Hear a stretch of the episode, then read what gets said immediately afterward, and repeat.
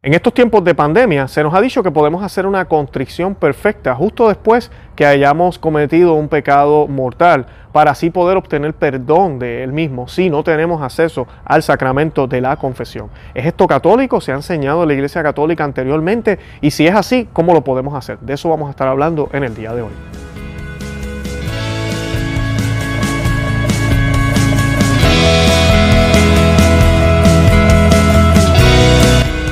Conoce, Ama, Vive tu Fe. Este es el programa donde compartimos el Evangelio y profundizamos en las bellezas y riquezas de nuestra fe católica.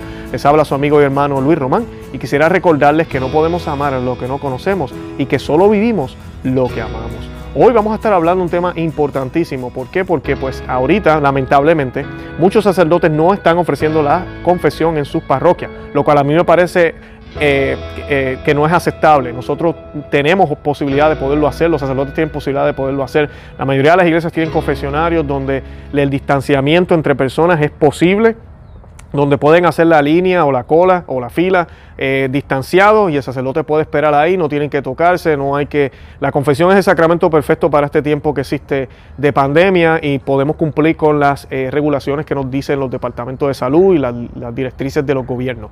Así que pues eh, no hay excusa. Y algunos sacerdotes lo están haciendo en los estacionamientos de sus parroquias para que los parroquianos puedan ir y confesarse. Pero si usted tiene un sacerdote que se fue de vacaciones ahorita por la pandemia y no quiere y no está haciendo confesiones, no está haciendo nada de esto, pues la iglesia se ha expresado para darnos a conocer de que sí hay otras formas que la iglesia ha enseñado. Y la iglesia lo ha enseñado porque también hay causas de, enfermedad o causas de emergencia donde es imposible conseguir un sacerdote. Entonces, ¿qué hago? ¿Me voy para el infierno porque tengo un pecado mortal?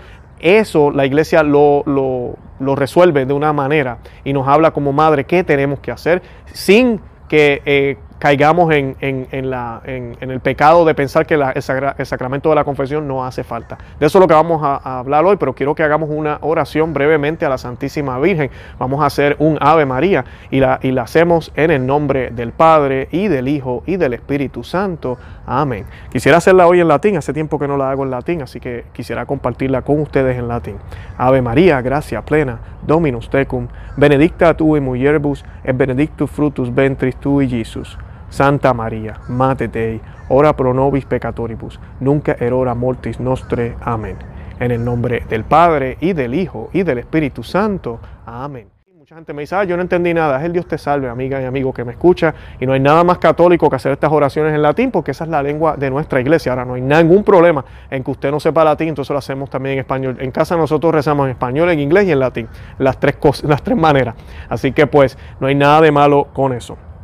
Bueno, y lo que sí quiero compartirles en el día de hoy brevemente es, este tema sobre la contrición perfecta. El concilio de Trento habla de esto y nos da una guía de qué es lo que tenemos que hacer. Y pues el concilio de Trento dice que por la contrición perfecta el pecador obtiene el perdón de sus pecados incluso antes de confesarse. Y como dije, es, doctrina firmada por el Concilio de Trento en, el, capítulo 4 de la sección 14. Entre tanto, advierte el mismo concilio, ella no dispensa al pecador de la necesidad de acusarse de todos sus pecados mortales en el sacramento de la confesión y de recibir la solución del ministro de Dios. De modo que en el propio acto de contrición perfecta debe estar incluido el propósito de confesarse. ¿Cuánto tiempo después? Es por lo menos muy aconsejable confesarse apenas sea posible. Eh, pues es tan difícil tener una contrición perfecta. Y es bien importante esto. El concilio de Trento nos dice que cuando usted hace una contrición, vamos a suponer que yo hice algo que, ¿verdad? que es un pecado grave. Y pues yo sé que no tengo manera de confesarme ahorita, pero sé que en la noche o mañana yo puedo ir y voy a hacer ese esfuerzo de hacerlo cuando yo me pongo en oración y le pido perdón al Señor y me siento arrepentido, estoy preocupado, no arrepentido porque me voy para el infierno, no arrepentido porque me voy para, me, voy para la paz y la mocha, como dicen en Colombia, o me voy, a, me voy a quemar, no, arrepentido porque me duele tanto, porque le rompí el corazón a Dios, porque rompí mi relación con Dios. Eh, cuando digo rompí el corazón, nosotros no tenemos ese poder, pero me refiero a hacerle daño al corazón del Señor, porque mi, Señor me ama y todo pecado que yo haga le, duele. Eh, So, eh, cuando yo tengo esa actitud, entonces yo estoy haciendo una contrición lo más perfecta que pueda humanamente. La realidad es que humanamente nosotros nunca vamos a poder hacer una contrición excelentísimamente perfecta. Solo Cristo puede hacer eso por nosotros. Por eso Él instituye el sacramento de la confesión. Y cuando yo hago ese acto de contrición perfecto, yo tengo que tener en mente que yo me voy a confesar y yo debo tener eso, debo hacer ese propósito y no, engañarme a mí mismo y mucho menos engañar a Dios. No puedo engañar a Dios.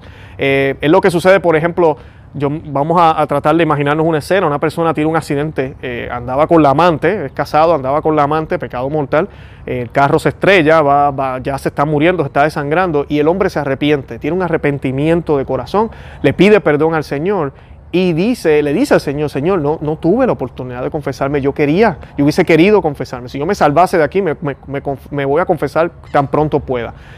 Si él se salva del accidente, lo primero que tiene que hacer es eso, irse a confesar definitivamente. Y sus pecados quedaron perdonados en aquel momento y luego quedaron perdonados completamente, ¿verdad? Ya el se, se, se, sella ese, ese, perdón en el confesionario. Si muere, okay, ya sellan en el sentido de que Dios va a ver a, a ese pecador y, lo va a mirar y él sabe lo que esa persona tiene en el corazón y sabe si fue honesto o no. Y lo va a mirar y le va a decir, sí, yo sé que tú lo hubieses hecho. Yo sé que tú hubieses ido a confesarte. Lamentablemente moriste. ¿okay? Y el Señor le concede el perdón. Eso es enseñanza de la Iglesia Católica. Así que en estos tiempos de pandemia, ojalá que no, yo los exhorto a que busquen. hay iglesias, hay muchísimas iglesias que sí están haciendo la confesión, así que no se deje llevar simplemente por el hecho de que usted piense, no, no, no están haciendo confesiones en mi iglesia. Busque, pregunte e inclusive si tiene un contacto para conseguir al sacerdote, yo estoy seguro, los sacerdotes muchas veces posiblemente le dé una cita si él no quiere hacer confesiones públicas, pero es posible que haga, haga una cita y con usted y usted va y se confiesa. Así que busquen, busquen maneras, pero si no, peor de los escenarios, haga esto, déjele saber a su familia, porque no podemos estar andando, y mucho menos en estos tiempos de enfermedad, en pecado mortal. Bueno, los invito a que visiten nuestro blog, no se que se suscriban aquí al canal, que le den me gusta, que nos sigan en Facebook, Instagram y Twitter y que, eh, que lo compartan. Y nada, los amo en el amor de Cristo y Santa María, ora pro nobis.